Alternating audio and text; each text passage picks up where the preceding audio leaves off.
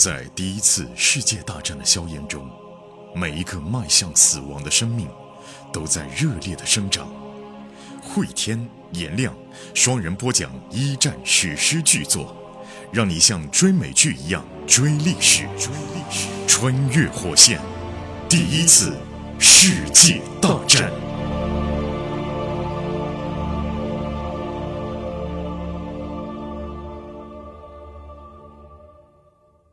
穿越火线一战，各位好，我是颜亮，我是慧天。前情回顾，时间线是一九一八年的三月份，德国已经从东线战场抽身，全力的要拿下法国。此刻，时间对于德国人来讲就是生命，能不能在短期内迅速的占领法国，对英国形成包围之势，这是同盟国一方取胜的最后的关键了。不得不感叹一下德国人的进攻的效率啊，尽管。攻势一方在当时的军事工业来讲是不占优势的，但是德国人可以说是规避了所有的战场 bug，用他们最简洁、直接、有效的方式，已经冲破了英法联军的三道阵线。比利正在这儿疯狂庆祝呢，四十个人挡住对方好几百号进攻，打退十倍兵力啊！比利觉得自己足以当国防部长，但是接着他的兴奋就又变成了沮丧。为什么呢？德国人很聪明，他不进攻了，他们躲在那边，接着感觉就散开来了，把自己围在了这里。如果说德国人完成包围了以后，自己怎么着都不可能守得住。于是比利他就下达命令啊，呃，我们把迫击炮拆了，拿好个人的东西，咱们跑吧。没办法了，咱们跑吧。等到战士们往后面跑，跑出大概二百米了啊，比利最后拉开手榴弹，丢进了防空洞啊，因为那个防空洞里面还堆了一些弹药呢。而临近傍晚的时候，沃尔特带着自己营里的士兵占领了比利他们的火力点。沃尔特感到还是很高兴的，有大雾的掩护，也确实是老天爷帮忙啊！战士们的战术运用超出了预期，消灭了敌人的薄弱势力，绕过了所有的重点火力，最后这个重点火力呢不战而逃，已经夺取了大片的土地啊！沃尔特发现两个防空洞，有一个已经给炸塌了，另外一个呢放各种各样吃食的。而且英国人在这里吧，布置的像家一样，墙上还有图片，还有这个美女照片。倒扣的箱子上面摆了一个打字机，刀叉碗碟，还有糕饼盘，甚至有一条毯子当桌布。沃尔特猜测，我们是不是端了一个湿布啊？他们。这里呃条件太好了，条件太好了吧？接着呢，手底下就发现了饼干、果酱、奶酪、火腿，士兵们又疯狂的吃了起来啊！沃尔特现在也放弃了，不阻止了，但是严禁士兵们打开任何酒瓶子啊！后来呢，士兵们又发现了咖啡，有战士在外面生了一小堆火，煮了一壶浓浓的咖啡，沃尔特喝了一杯，接着居然发现了甜牛奶，他觉得哇，真是贵族一般的享受。英军的补给啊，嗯，就是战争的真正的这个命脉啊。对，谁还能守得住、撑得下去？嗯，从目前来看，英国的补给是远远的胜过德国。是啊，沃尔特手底下嘛，就一边吃一边发牢骚，说我们报纸上面讲英国人因为无限制潜艇战快饿死了，这他娘的叫饿死了吗？沃尔特心说：“哎呀，这个战士们估计很快就会明白了，我们当局是无限的夸大自己在战争当中造成的影响。沃尔特其实了解真相，自己手底下战士们迟早也会了解真相。英国人没有快饿死，英国人吃的胖胖的，德国人才是真的快饿死了。沃尔特又发现了一张地图，把这个英国人地图和自己地图对比一下，发现这里离前方的一个运河叫克罗扎运河已经不远了。这意味着什么呢？这意味着一天时间，德国人就收回了两年前索姆河战役当中五个月鏖战当中丢掉的地盘，一天就收回来了。沃尔特坐在缴获的英国打字机前，开始写报告。这个对于德军士兵当然是士气大振啊。对啊，但是咱们还是说，德国人赢得了战斗，但是在战略上他们并没有取得优势啊。我们再来把镜头对准后方。一九一八年的三月底至四月，复活节周末，菲茨在泰格文举办了一场乡间的宴会。他这个宴会有一个秘密的目的，为什么呢？邀请的都是强烈仇恨列宁的人。他的明星嘉宾是丘吉尔。这个丘吉尔是自由党成员，按说呢，自由党都普遍的同情俄国革命者，但是这个丘吉尔也是一个公爵的孙子，有独裁的贵族品性，所以菲茨认为丘吉尔他是一个很纠结的人，两面性很强。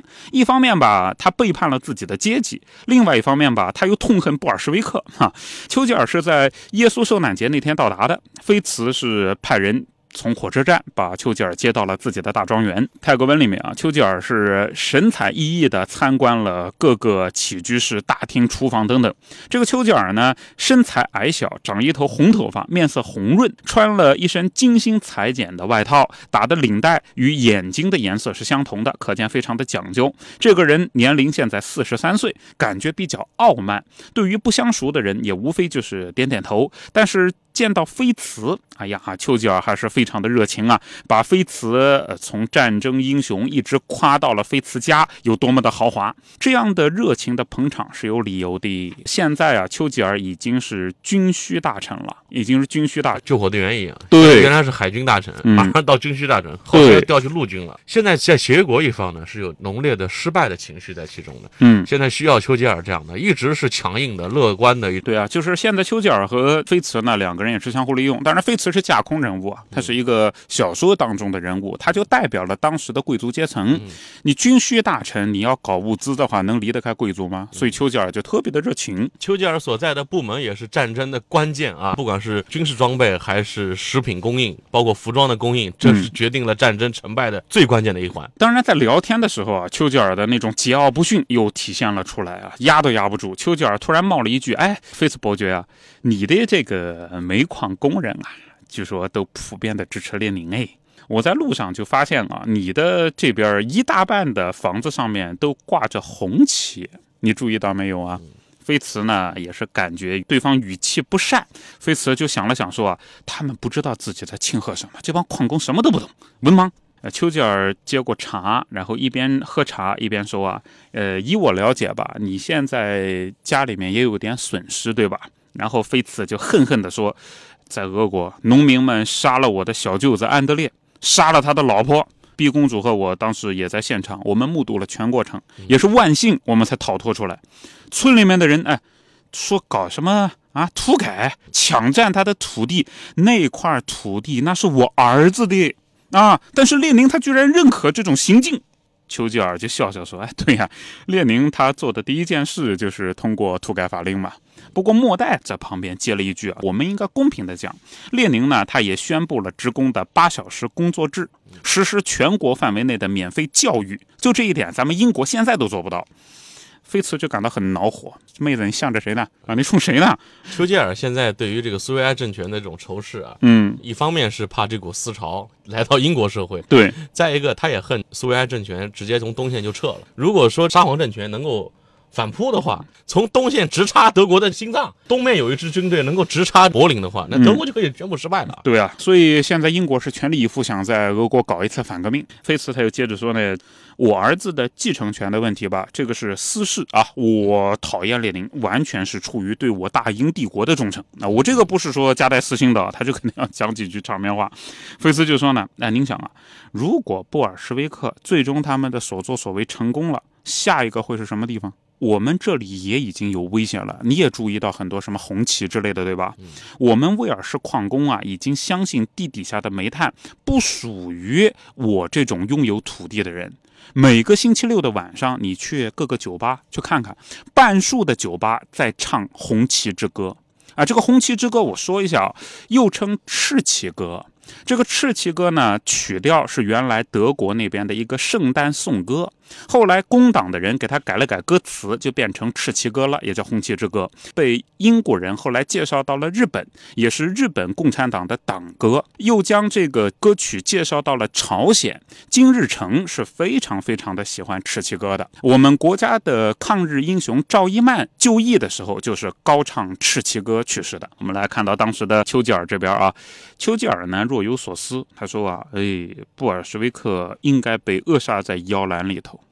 要是长大了以后啊，他得吃人呐！一棒锣响，这是提醒大家要换衣服吃饭了。菲茨也就不再继续话题。等到了更衣室啊，这边有一个小插曲，在喝茶的时候呢，他准备去看看自己的宝宝。宝宝现在已经是三岁零三个月了啊，已经像大孩子那样学着说话了。在看到宝宝了以后呢，菲茨本来很高兴，结果发现这个宝宝没有像以往一样跳起来向爸爸跑过来。菲茨就问：“哎，怎么回事啊？”生病啦，生病啦。然后这个保姆就说啊，哎呀，宝宝有点闹肚子。看了看小宝以后，联系了医生，菲茨又去看 B，B 现在已经有八个月的身孕了，又怀了。又怀了。一战系列的很多主人公嗯，都已经有自己的孩子了，对这个列夫啊、格雷格里啊、艾瑟尔，艾瑟尔、菲茨大家嗯算算时间嘛，一战前后出生的孩子，隔个二十年，二战期间正是大好青年啊，这也为我们即将要讲述的二战埋下的各种伏笔啊。对，晚饭以后啊，大家在会客厅里面喝喝咖啡啊。这时候丘吉尔呢，他就挑起话题，他说：“哎，末代女勋爵啊，你们女性最后还是得到了投票权，对吧？”莫代呢，他就说：“只是一部分女性，我对此深感失望。”菲茨知道他的失望，为什么？因为这项法案呢，只能是允许三十岁以上，而且为户主或者为户主妻子的女性才能够投票，其他人不行。莫代就觉得这样的法案剥夺了大多数妇女的投票权。菲茨对这个法案也很生气，生气什么呢？这法案居然能过。丘吉尔接着就调侃了一句啊，说为这事儿啊，我得感谢一下在座的各位，特别是你们上议院的这些人。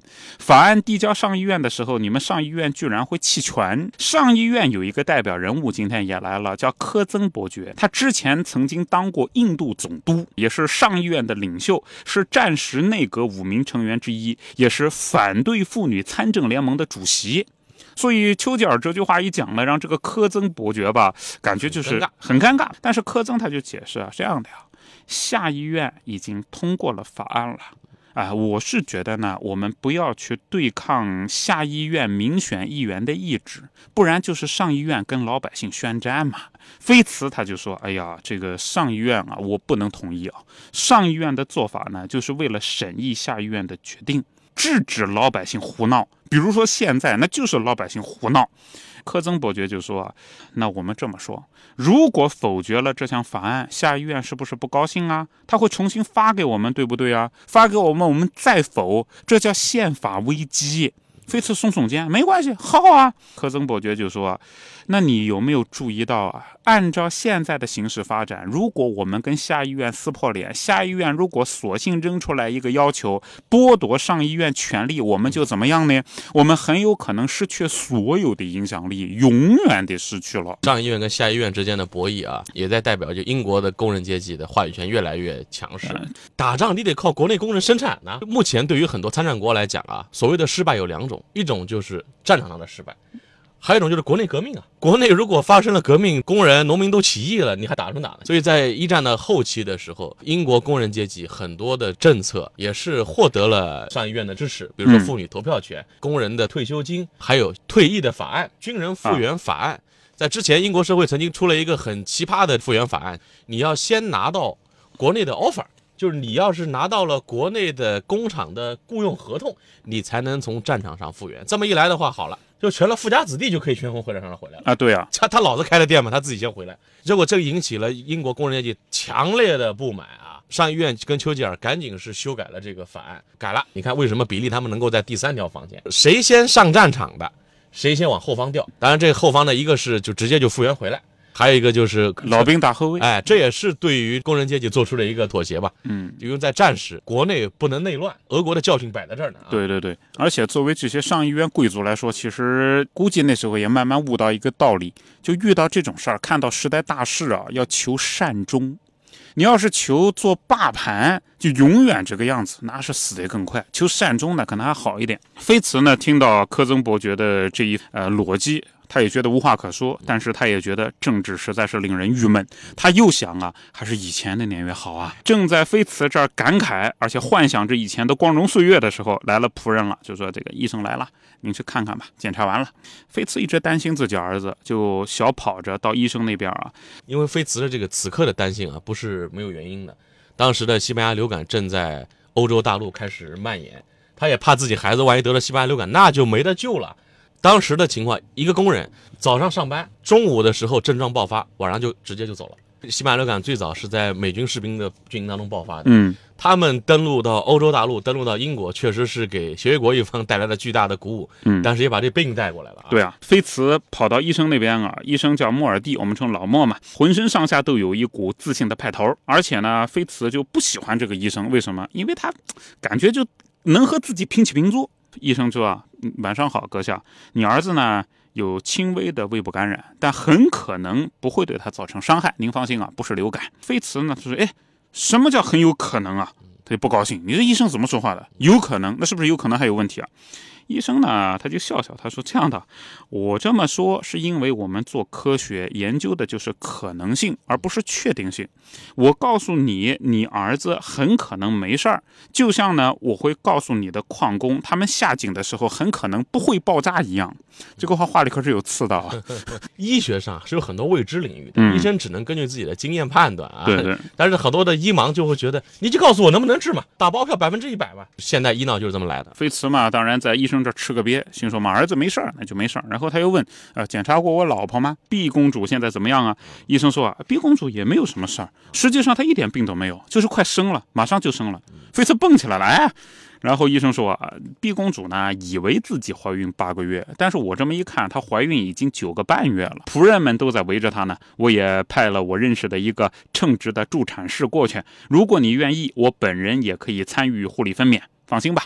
结果菲茨就在那很生气的、恨恨的讲：“哎呀，我就不该劝我老婆离开伦敦来这么个乡下地方。”这医生就很不高兴，是啊，伦敦是大地方啊，但是呃，乡下地方每天都有健康的婴儿出生，对不对啊？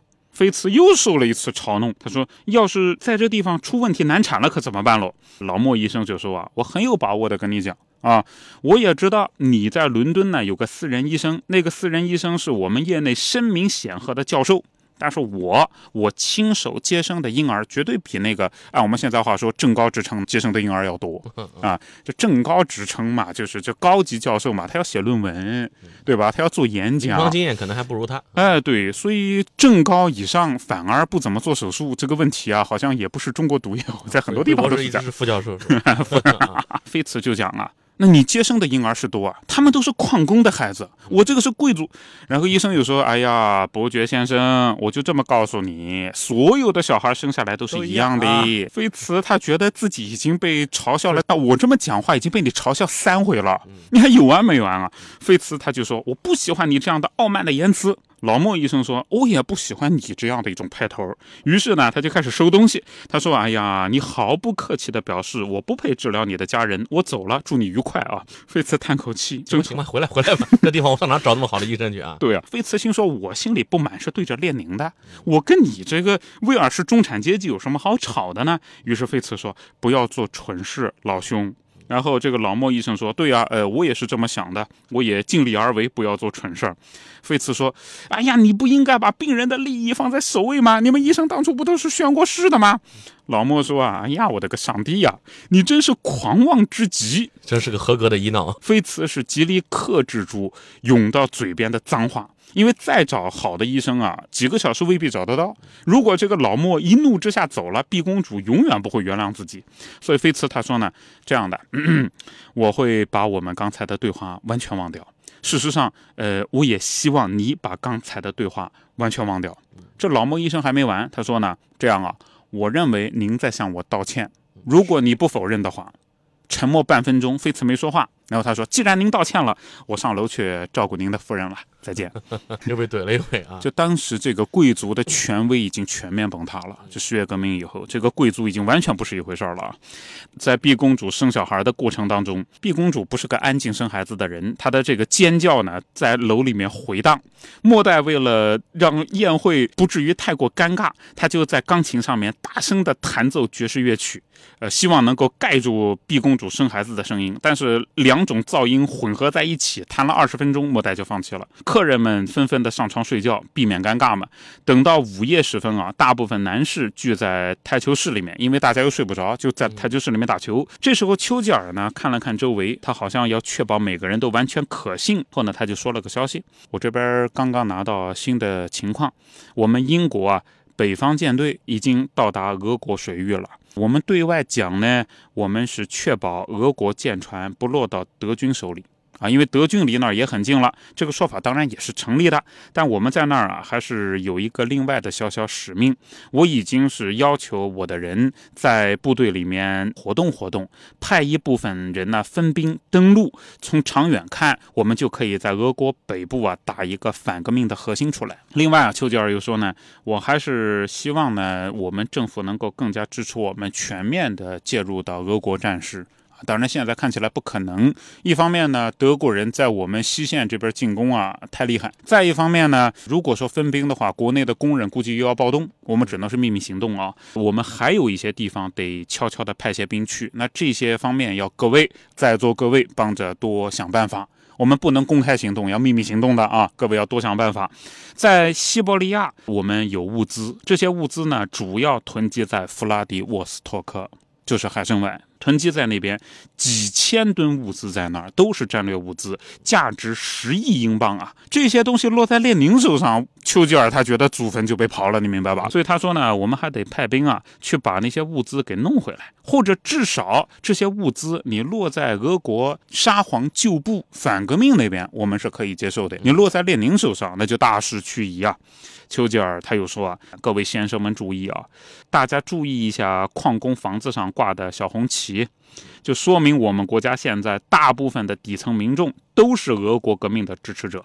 我明白这是为什么。我不喜欢列宁，我也不喜欢列宁他那一帮人。我也十分尊重毕公主的家人。但是不可否认，德国的统治阶级大多数是白痴，他们没有处理好本国人民的不满。他这么前前后后绕着说啊，费茨心说呢，你真是一个奇怪的混合体，既是贵族，也是民众议员，既是才华出众的管理者，又忍不住干涉其他。他部门的事务，所以菲茨想啊，大多数的同僚都憎恶丘吉尔是有原因的。英国是要偷偷的向俄国派出军事武装去干预俄国内政了，黑色行动。大家注意啊，这次的这个出兵行动并没有获得国内民众的支持，都没有通报啊。对，只是偷偷的去干预德国内政。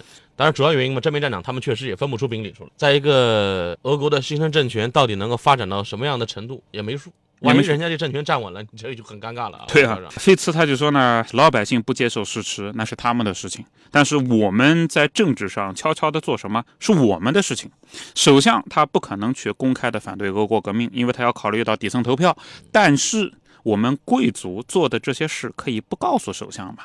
首相我相信啊，他心里面是憎恶列宁的，他只是不能公开表露出来。这意味着我们很多事儿他会装不知道。大家明白吗？